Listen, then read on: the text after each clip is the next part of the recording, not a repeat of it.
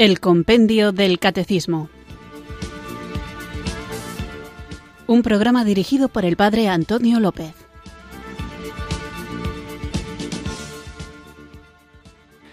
Muy buenas tardes, queridos oyentes de Radio María. Recibido un cariñoso saludo desde Irurzun, en Navarra, quienes sintonizáis una tarde más esta radio que cambia vidas, esta emisora de la Virgen, Radio María, para escuchar el programa El Compendio del Catecismo, nuestro espacio diario de formación en el que tratamos de conocer la fe que queremos vivir, compartir y defender.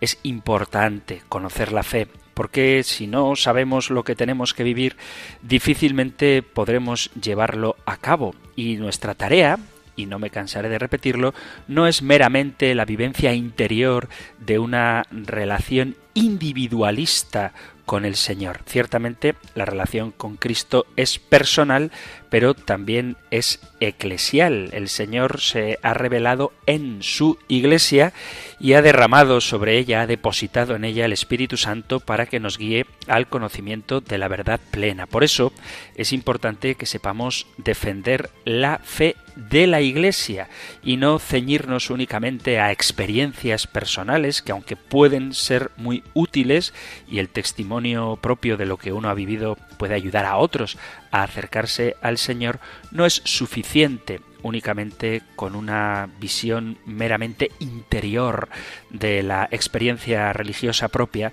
sino que tenemos que fundamentar también esa experiencia en lo que ha sido revelado y también en el cuerpo al que pertenecemos, al cuerpo de Cristo, que es la Iglesia. Por eso no se puede tener una relación con Cristo sin la Iglesia. Lo mismo que sería un poco complicado que alguien tuviera una relación de amistad con el espíritu o con el alma de una persona si luego no se relaciona con ella a través de su cuerpo. Y cuando digo a través de su cuerpo me refiero si no le habla, si no le sonríe, si no le mira, si no le acaricia, si no siente que esa persona está viva. Y por eso la expresión más cierta de que Cristo vive, donde podemos verle ejercitando la caridad y la sanación, donde podemos escucharle en su palabra, donde podemos recibirle en su cuerpo, es en la iglesia. Y de ahí la importancia de que manifestemos nuestra adhesión a Cristo, al cristianismo, en su iglesia. Insisto en esta idea porque, aunque ya hemos hablado del misterio de la iglesia, estamos tratando estos días el sacramento del orden y uno no puede pretender acceder a Jesucristo sin los medios que Él ha puesto a nuestro alcance para obtener la salvación. Y esos medios son, también hemos hablado largamente de ellos, los sacramentos. En concreto, estamos tratando el sacramento del orden y para poder entender todo lo que encierra de riqueza este regalo de Dios a los hombres, espero que sirvan estos programas y sobre todo la acción en nosotros del Espíritu Santo, a quien como cada día comenzamos invocando con fe.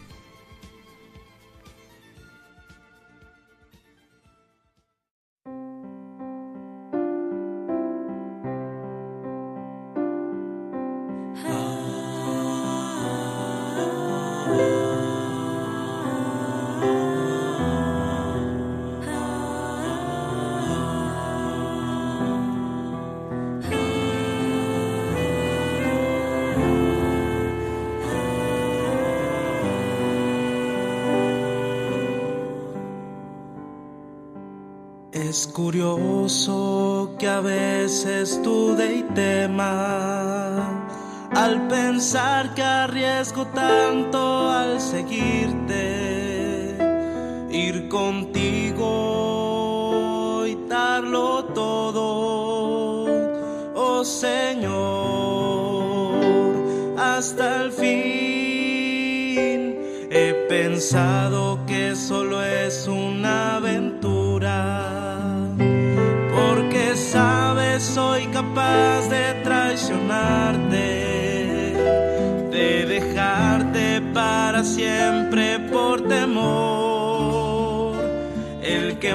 confía en mí eres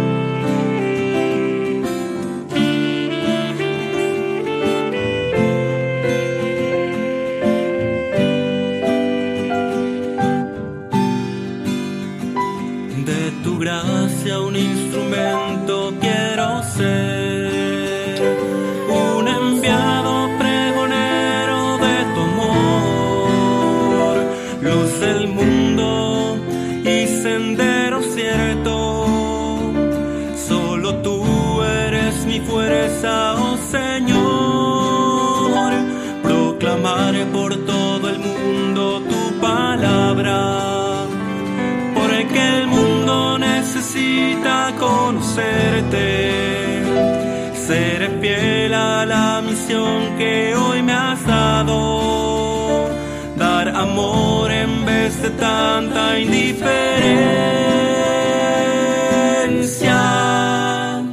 Tú me has llamado, me has elegido. Soy digno, pero sabes de mi amor. Mi corazón se abre para ti. Llénalo, Señor. Porque me quieres, guiaré mis pasos donde vayas tú. Llevaré a todos tu perdón.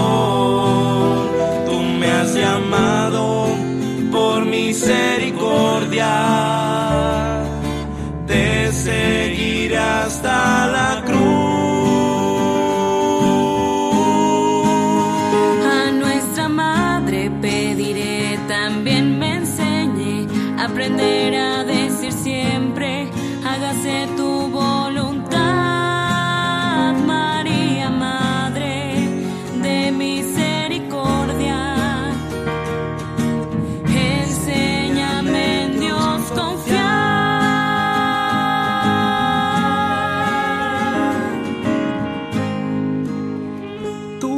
has llamado, Me has llamado, me has elegido, te seguiré hasta la cruz.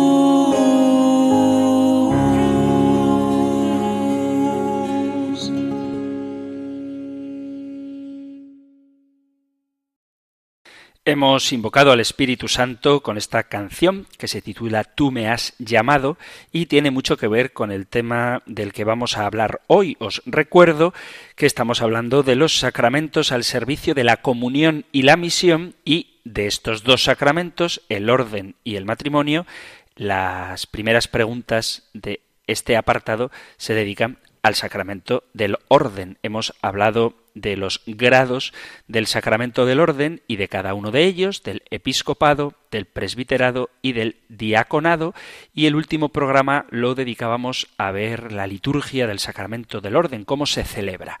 Hoy continuamos con este programa y con este tema quiero decir en este programa y lo que trataremos hoy lo encontráis en los puntos 1575 y 1576 y 1600. Nosotros escuchamos ahora la pregunta 332 del compendio del Catecismo. Número 332. ¿Quién puede conferir este sacramento? Corresponde a los obispos válidamente ordenados, en cuanto sucesores de los apóstoles, conferir los tres grados del sacramento del orden. Antes de entrar en la pregunta quién puede conferir este sacramento, quiero recordar algo que me imagino que está claro, pero por si acaso lo recuerdo, y es que a pesar de que hablamos de ordenación episcopal, presbiteral o diaconal, no se trata de tres sacramentos diferentes, sino de tres grados distintos de un mismo sacramento. Cuando vemos la Iglesia católica en la actualidad, hay quien se pregunta cómo llegó a tener esta estructura de obispos, sacerdotes y diáconos. De hecho, hay muchos no católicos que afirman que esta jerarquía que gobierna la la Iglesia y que tiene la función de custodiar la fe y enseñar la moral, es una de las razones, dicen ellos, que demuestran que la Iglesia católica se desvió y que dejó de ser la auténtica Iglesia de Jesucristo. Nosotros, como católicos, ya hemos hablado de ello, creemos en la sucesión apostólica, es decir, que los apóstoles nombraron a sus sucesores que con el don del Espíritu Santo continuaran su misión. Y esto incluye al apóstol Pedro como líder de los apóstoles, quien poseía una autoridad especial. Si os interesa este tema, porque no lo escuchasteis en su momento, os animo a que volváis a los podcasts del programa y a partir del punto 161 se habla de las notas de la Iglesia, una santa, católica y apostólica. En concreto, en el punto número 174, 175 y 176 se habla específicamente de la sucesión apostólica. En la pregunta 174, os la recuerdo, dice, ¿por qué la Iglesia es apostólica? La Iglesia es apostólica por su origen, ya que fue construida sobre el fundamento de los apóstoles, por su enseñanza, que es la misma de los apóstoles, y por su estructura, en cuanto es instituida, santificada y gobernada hasta la vuelta de Cristo por los apóstoles gracias a sus sucesores, los obispos, en comunión con el sucesor de Pedro. La pregunta 175. ¿En qué consiste la misión de los apóstoles? La palabra apóstol significa enviado. Jesús, el enviado del Padre, llamó consigo a doce entre sus discípulos y los constituyó como apóstoles suyos, convirtiéndolos en testigos escogidos de su resurrección y en fundamentos de su Iglesia. Jesús les dio el mandato de continuar su misión al decirles, como el Padre me ha enviado, así también os envío yo, y al prometerles que estaría con ellos hasta el fin del mundo. Y la pregunta 176, ¿Qué es la sucesión apostólica? La sucesión apostólica es la transmisión mediante el sacramento del orden de la misión y la potestad de los apóstoles a sus sucesores los obispos.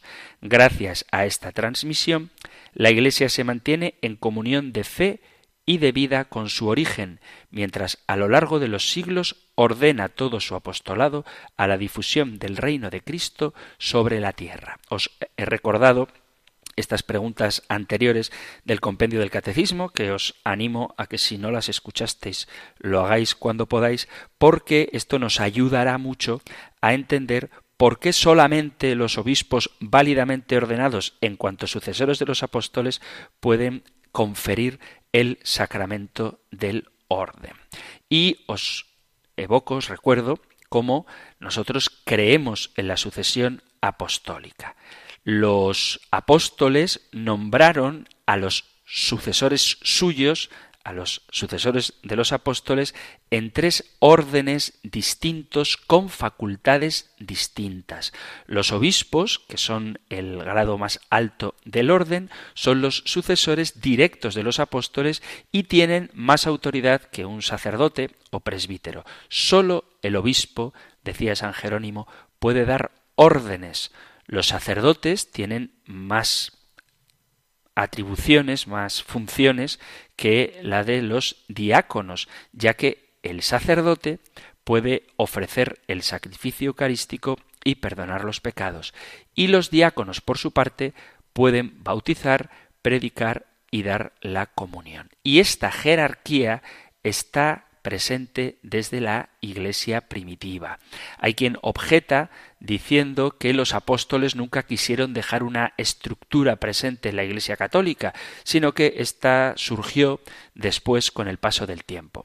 Es verdad que tal y como nosotros lo conocemos hoy, con la nomenclatura que hoy tienen los órdenes sagrados o el orden sagrado, no es el mismo. Pero no hay ninguna duda que los apóstoles sí se encargaron de estructurar las primeras comunidades cristianas. Ya recuerda la carta a los Hebreos en el capítulo 13, versículo 17, Obedeced a vuestros dirigentes y someteos a ellos la pregunta que debemos hacernos es quiénes eran estos dirigentes y si eran un grupo de personas o un solo individuo. Los términos obispo, presbítero y diácono, ya lo hemos visto, están en el Nuevo Testamento, pero presentan un problema, y es que a veces se emplean de forma genérica y no se explican con detalle. Los autores daban por sentado que las personas a quienes dirigían sus palabras entendían su significado. Por eso, más que explicar detalladamente la estructura de la Iglesia, la Biblia lo que hace es mencionar algo que entendía que los destinatarios de los escritos del Nuevo Testamento ya conocían. El obispo, episcopo, que es el vigilante o supervisor, es la traducción etimológica de la palabra episcopo, el presbítero, que etimológicamente, literalmente, se traduciría como anciano, y el diácono, que hablamos ya largamente de ello también, significa servidor. El uso de estas palabras muchas veces es genérico y no designa necesariamente un oficio. Por ejemplo, Jesús dice a sus apóstoles que el que quiera ser el primero, que se haga servidor de los demás, que se haga diácono de los demás en el Evangelio de San Mateo capítulo 9 versículo 35. Por eso resulta difícil llegar a una conclusión basada simplemente en el uso que de estos términos hace el Nuevo Testamento. Por eso es mejor preguntarnos si la realidad de la jerarquía se encuentra en la Iglesia primitiva a pesar de que no se explique de manera explícita. La respuesta, como ya hemos visto, es que sí, y esta interpretación se ve respaldada por los escritos de los padres apostólicos. San Pablo diferencia entre obispos y diáconos cuando dice en la primera carta a Timoteo en el capítulo 3 que es necesario que el obispo sea irrepensible y que también los diáconos deben ser dignos. San Pablo deja claro que los ancianos los presbíteros están bajo el mando de una persona más con más autoridad que ellos que hace que sean diferente de los presbíteros. Por ejemplo, en el capítulo quinto de la primera carta a Timoteo, cuando dice los presbíteros que ejercen bien su cargo recibirán doble honor y remuneración. Igualmente le da a Tito el cargo de líder sobre una comunidad y le da la potestad de ordenar presbíteros. Te dejé en Creta, dice, para que solucionaras los problemas y establecieras presbíteros en cada ciudad. Carta a Tito, capítulo 1, versículo quinto. Los escritos de los primeros tiempos del cristianismo, de los santos padres, nos muestran que esta interpretación es correcta. Quien argumenta que los apóstoles dejaron solo a un grupo de ancianos encargados y no a un obispo, se ven forzados a comprobar cuándo sucedió este cambio y cómo es que se dio tan rápido, por qué todas las iglesias o comunidades primitivas pasaron pronto a tener un obispo si no era esto lo que los apóstoles querían. Los primeros cristianos dicen justo lo contrario, que ellos actúan, porque están más cerca de los apóstoles, conforme a la tradición, y la Iglesia Católica ha seguido con esta tradición, de seguir ordenando líderes para las comunidades según las enseñanzas de los apóstoles. Por ejemplo, San Ignacio de Antioquía que es un santo del siglo II, de primeros del siglo II, que existían tres órdenes y muestra al obispo como la autoridad más alta de una comunidad, seguida por los presbíteros y después los diáconos. El obispo preside, decía San Ignacio de Antioquía en la carta a los magnesios, el obispo preside en el lugar de Dios y sus presbíteros en el lugar de la asamblea de los apóstoles junto con los diáconos. Sigan al obispo así como Jesucristo sigue al Padre y a los presbíteros como así lo seguirían los apóstoles y den reverencia a los diáconos como institución de Dios.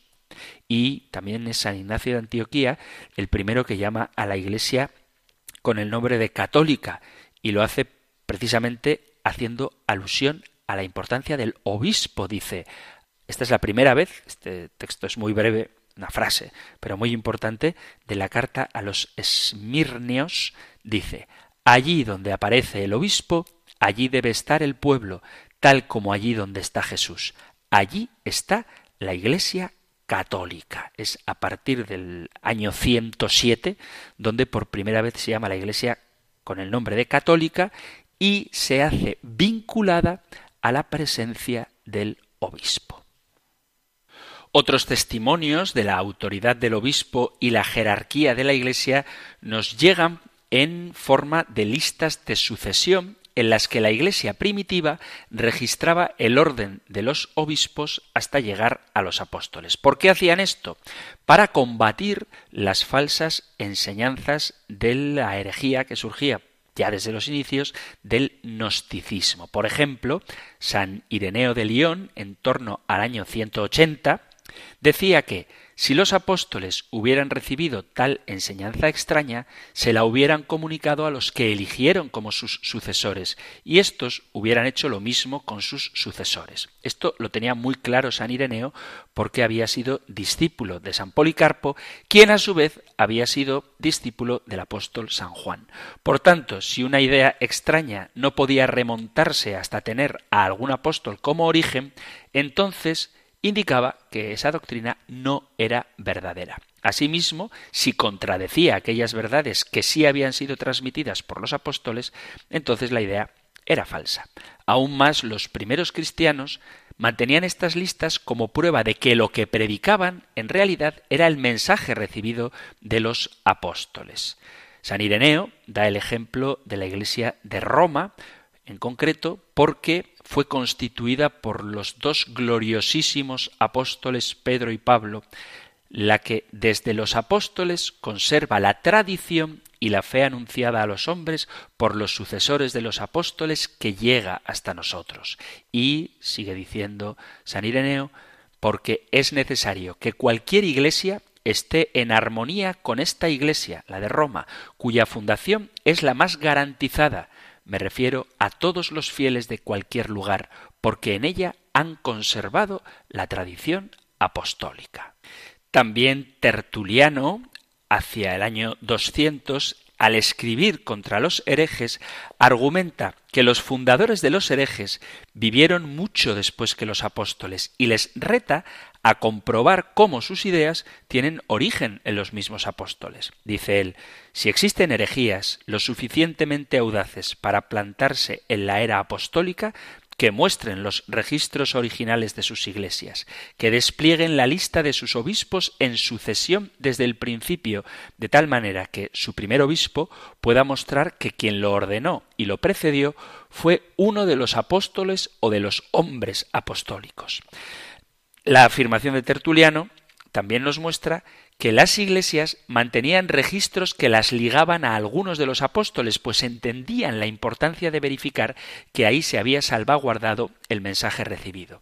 Hasta el presente, la Iglesia católica guarda estas listas de sucesión que muestran cómo los obispos pueden identificar a sus predecesores hasta llegar a un apóstol. Y es por eso que solamente de manos de un obispo se puede recibir el sacramento del orden.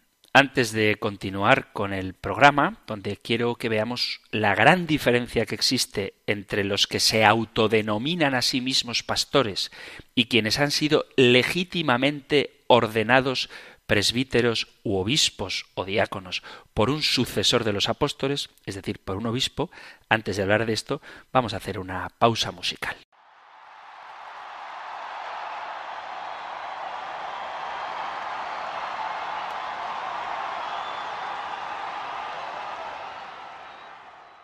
annuncio vobis gaudium magnum.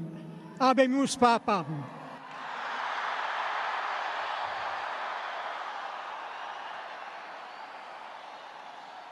Eminentissimum ac reverendissimum Dominum, Dominum Georgium Marium,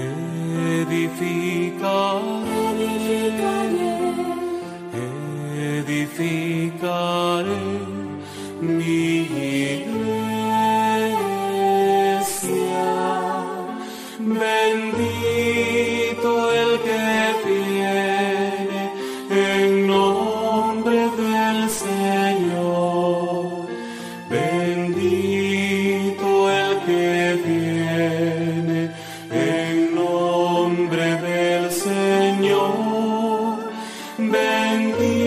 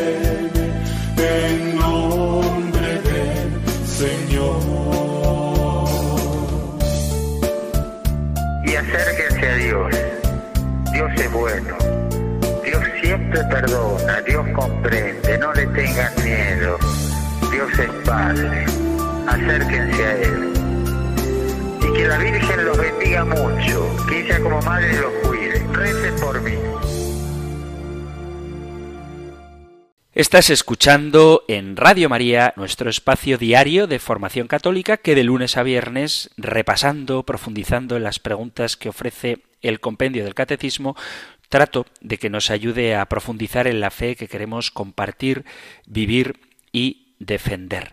Estamos hoy tratando la pregunta 332 sobre quién puede conferir el sacramento del orden y lo que he hecho ha sido recuperar muy por encima, muy rápidamente, la idea de lo que supone la sucesión apostólica.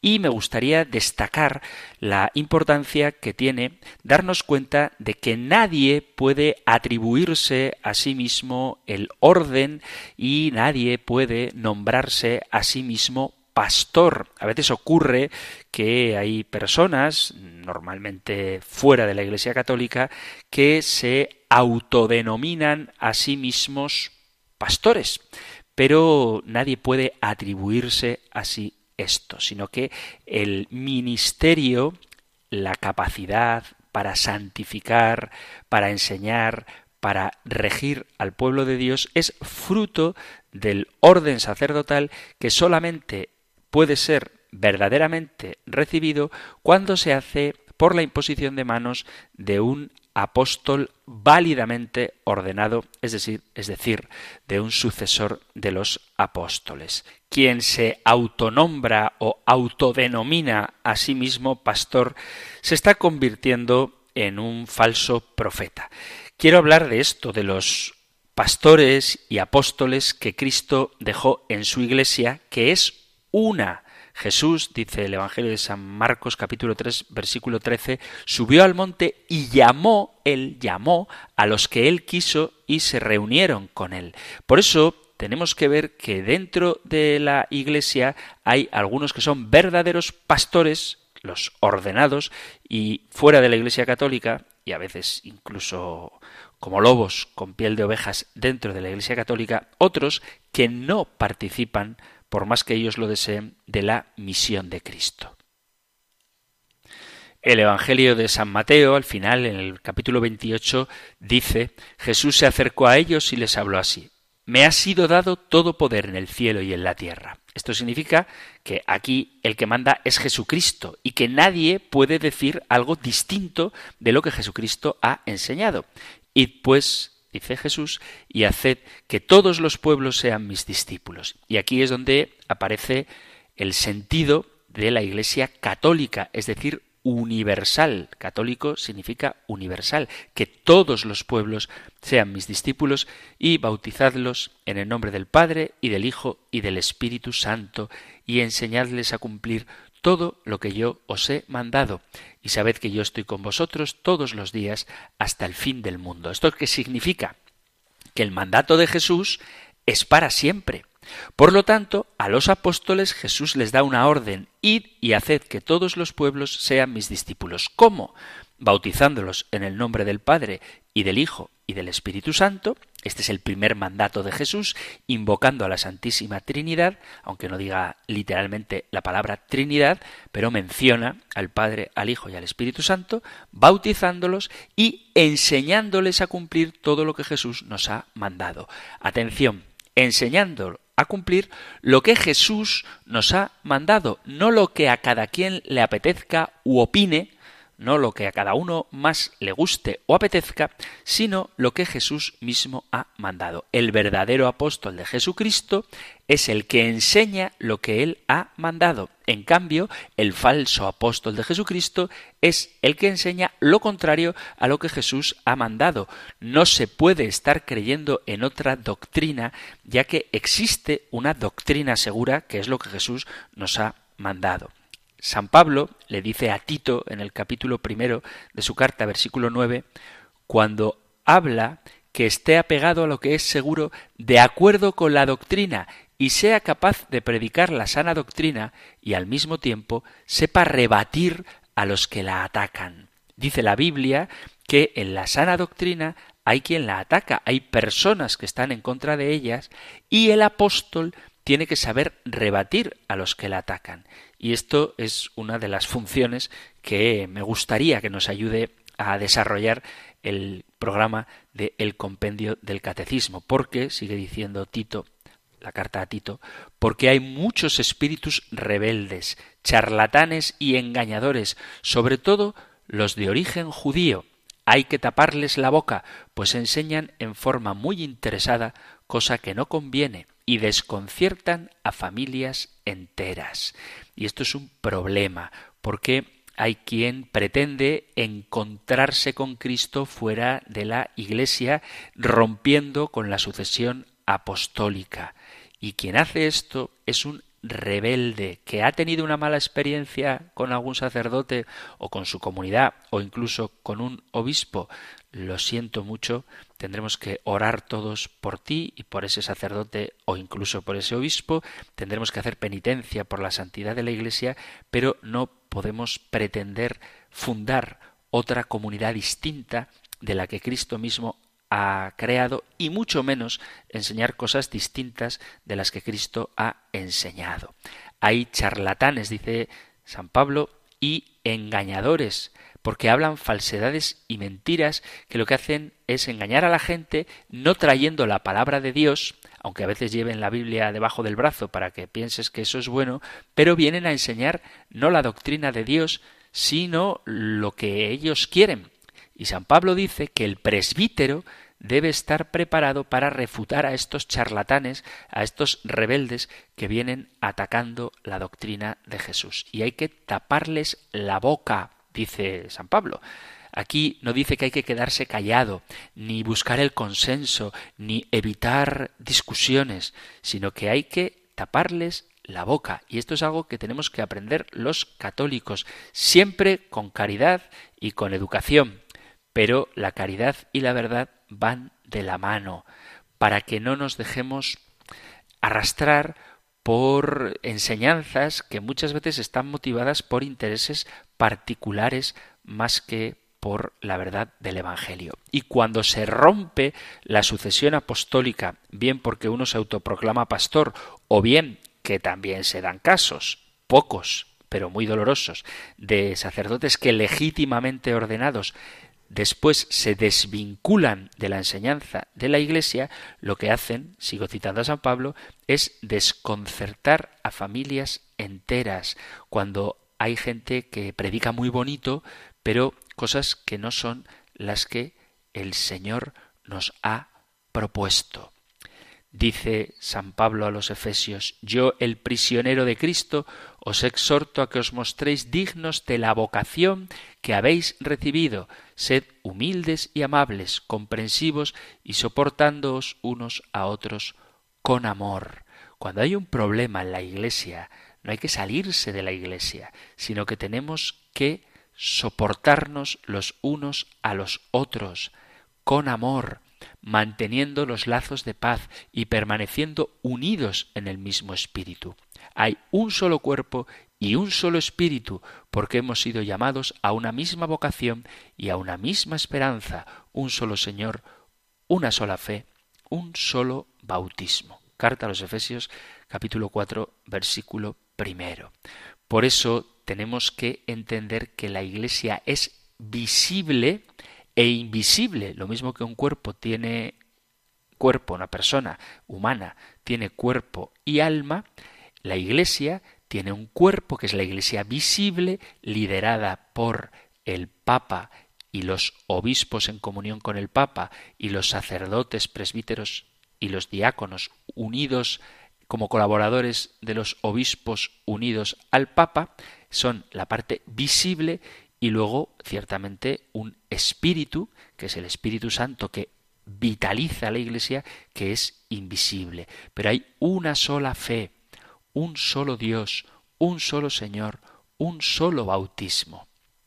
A pesar de que hay un solo Señor, una fe y un solo bautismo, hay muchos dones, dice Carta a los Efesios capítulo 4 versículo 11, unos son apóstoles, otros profetas, otros evangelistas, otros pastores y maestros, y así prepara a los suyos para las obras del ministerio en vista de la construcción del cuerpo de Cristo. Esto significa que hay un ministerio que hay que ejercer y que es Dios quien prepara a los suyos con una jerarquía para que haya buena construcción del cuerpo de Cristo hasta que todos alcancemos la unidad en la fe y el conocimiento del Hijo de Dios y lleguemos a ser el hombre perfecto con esa madurez que no es menos que la plenitud de Cristo. Por lo tanto, Cristo dejó una jerarquía para que la Iglesia llegue a su perfección y obtenga el conocimiento y la unidad. Por eso, lo que se predica, el Evangelio que se predica, se predica igual, y de hecho la liturgia se lee en las mismas lecturas en Roma, en el Polo Norte, en Guatemala y en Asia. Hay quienes leen el Evangelio, pero siempre sesgado o particularizado, mientras que la Iglesia, en fidelidad a Roma y a las normas litúrgicas y al calendario litúrgico y a la celebración de la Santa Misa, leemos todos lo mismo para expresar con nuestra oración la unidad de la fe. Entonces, sigue diciendo San Pablo a los Efesios, no seremos ya niños a los que mueve cualquier oleaje o viento de doctrina o cualquier invento de personas astutas, expertas en el arte de engañar. Si tenemos la jerarquía, la verdad y la unidad dentro de la Iglesia de Cristo, ya no seremos niños que mueve cualquier oleaje o viento de doctrina. Por eso quien pertenece a otra iglesia distinta de la de Cristo está en un buen camino, pero un poco perdido todavía, porque está siguiendo a quien se autonombra desvinculado de la jerarquía y puede fácilmente ser zarandeado por cualquier viento de doctrina. Apóstoles dentro de la Iglesia de Cristo son los enviados del Señor. Unos o sea, no todos son apóstoles. El Señor escogió a unos, a los que Él quiso, y a otros no, y ellos mismos no se pueden enviar. Sin embargo, hay fuera de la Iglesia Católica quien se autonombra pastor. La diferencia fundamental entre un pastor y un sacerdote, entre otras muchas que espero que veamos, es que el sacerdote es ordenado, sujeto pasivo, es ordenado y es enviado para predicar un mensaje que no le pertenece, sino que pertenece a Cristo, mientras que los pastores son autonombrados o elegidos por la comunidad, no tienen el orden como sacramento, ni el carisma como sacramento, ni el don del Espíritu Santo como sacramento, que se recibe por la imposición de las manos del sucesor de los apóstoles, de un sucesor de los apóstoles.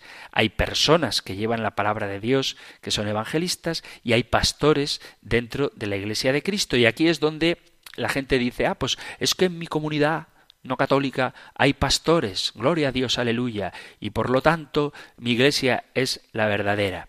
Pero a quien Cristo dejó como pastor dentro de su iglesia fue alguien que no se autodenominó pastor, sino a Pedro, el capítulo 21 de San Juan, cuando le dice Pedro me amas, apacienta mis corderos, cuida mis ovejas. No nombró pastor a cualquiera. No es que Pedro cogió la Biblia y se autonombró pastor y empezó a predicar, sino que fue Cristo quien le nombra pastor. Dice el Evangelio de San Juan, yo soy la puerta, el que entre por mí estará a salvo, entrará y saldrá y encontrará alimento. El ladrón solo viene a robar, matar y destruir, mientras que yo he venido para que tengan vida y vida en abundancia. Yo soy el buen pastor, el buen pastor da la vida por sus ovejas. Entonces, pastores verdaderos, pastores de la Iglesia de Jesucristo, son aquellos que Cristo ha elegido, son los que enseñan como apóstoles, profetas, evangelistas, pastores o maestros. Pero si hay maestros, es porque hay algo que se debe enseñar tal y como Jesús lo manda. Si hay maestros, significa que tú no puedes agarrar la Biblia y interpretarla a tu manera.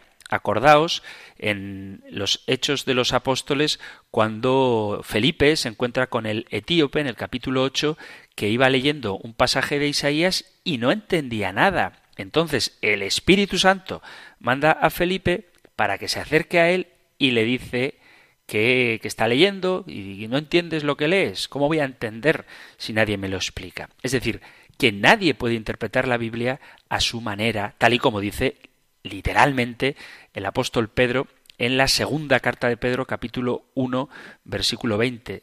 Sépanlo bien, ninguna profecía de la Escritura puede ser interpretada por cuenta propia. Y la segunda carta de Pedro, capítulo 3, versículo 16, dice, e insiste sobre todo en todas tus cartas. Hay en ellas algunos puntos difíciles de entender que los ignorantes y pocos firmes en la fe interpretan torcidamente para su propio daño, como hacen también con las demás escrituras.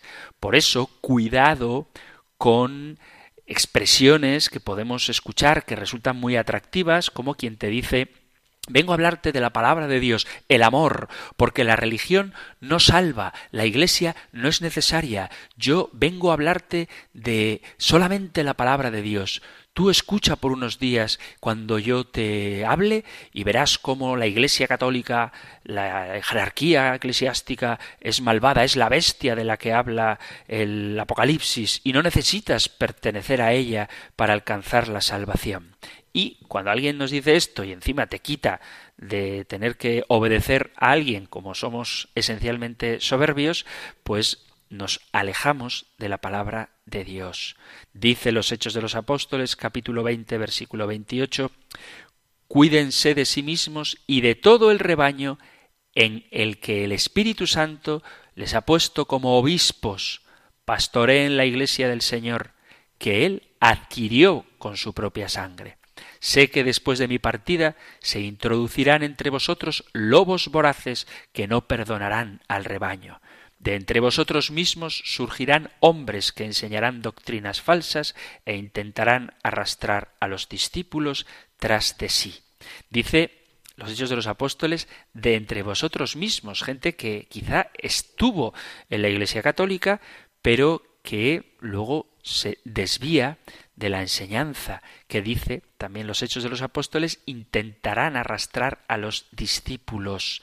Vienen por cuenta propia, no por cuenta de Cristo. Y esto es importante tanto cuando hablamos con gente que se autodenomina pastor, como cuando escuchamos a sacerdotes, que repito, no hay muchos, pero puede haberlos, que dicen cosas que no son las que enseña la tradición, que hablan mal del Papa, que minusvaloran cuando no ridiculizan el magisterio, que no tienen en cuenta la tradición y que hacen una interpretación de la Biblia que quieren desvirtuar para adaptarla a este mundo. Y estos son los falsos profetas, de los que ya habla la Biblia, dice primera carta a Timoteo, capítulo 6, versículo si alguno enseña otra forma y no se atiene a las palabras auténticas que son las de Cristo Jesús nuestro Señor y a la enseñanza que honra a Dios, es un ciego que no entiende nada. Ese padece la enfermedad de los discursos y cuestiones inútiles, de donde proceden envidias, discordias, insultos, desconfianzas y discusiones propias de quienes tienen la mente pervertida. Están tan alejados de la verdad que para ellos la religión es un puro negocio. Pues al llegar al mundo no trajimos nada, y al dejarlo tampoco nos llevaremos nada. Conformémonos entonces con tener alimento y ropa. Los que quieren ser ricos caen en tentaciones y trampas. Un montón de ambiciones locas y dañinas los hunden en la ruina hasta perderlos. Debes saber que la raíz de todos los males es el amor al dinero.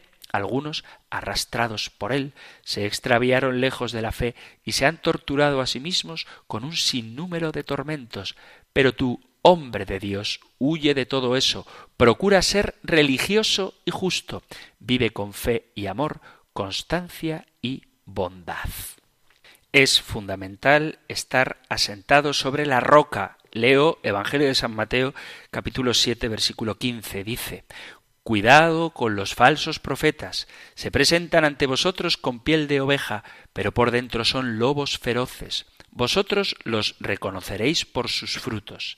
Se cosechan uvas de los espinos o higos de los cardos, lo mismo pasa con un árbol sano, da frutos buenos, mientras que el árbol malo produce frutos malos.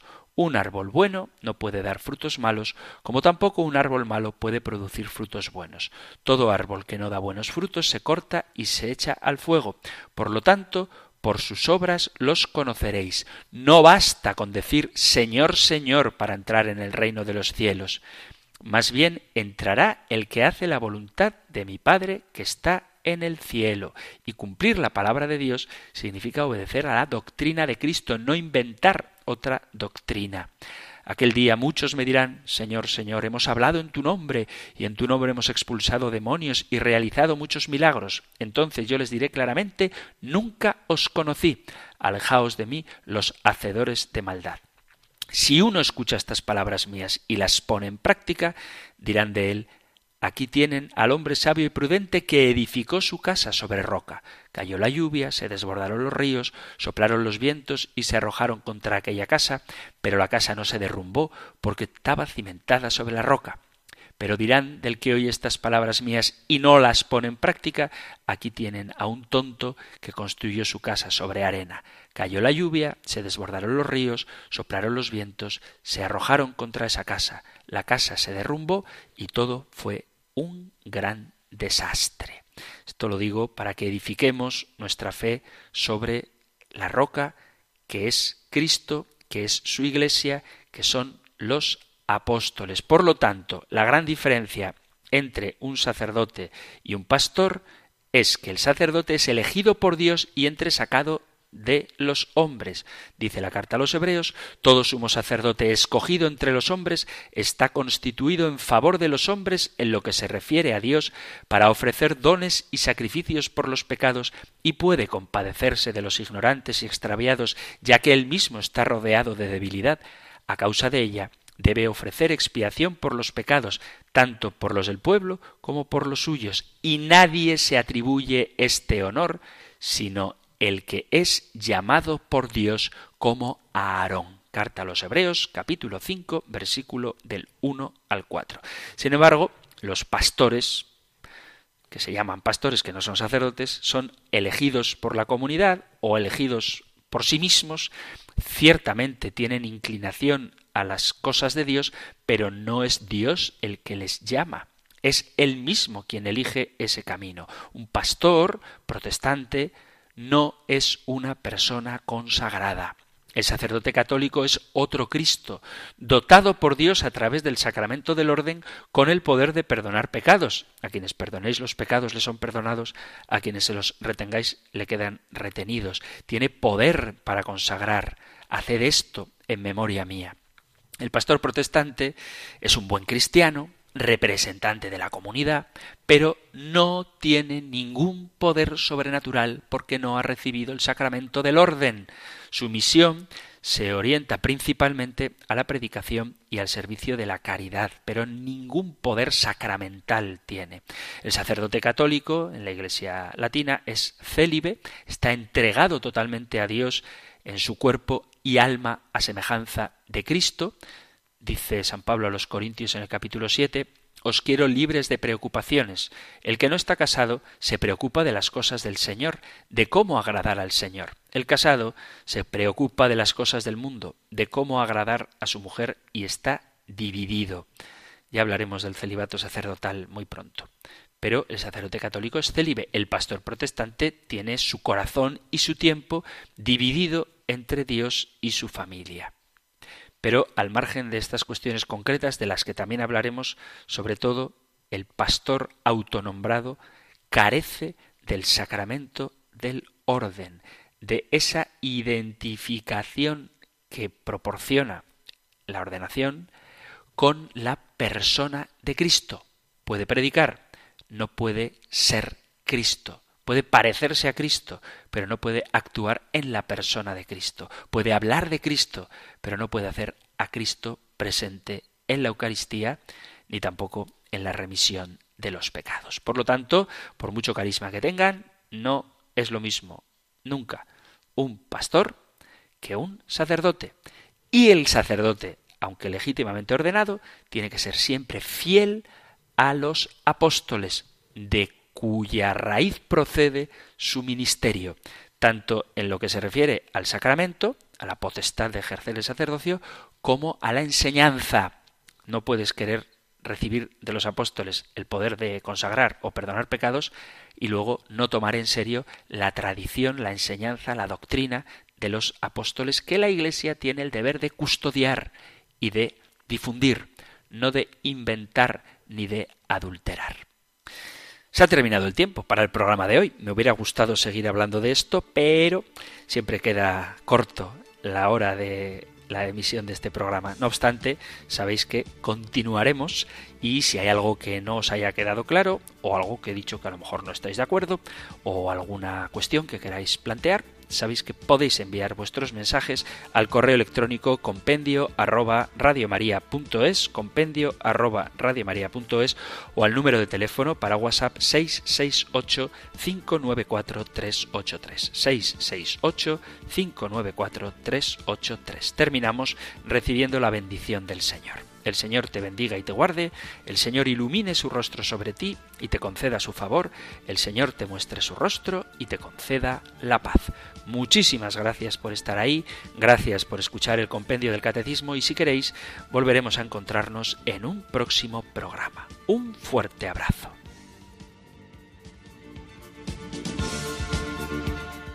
El compendio del catecismo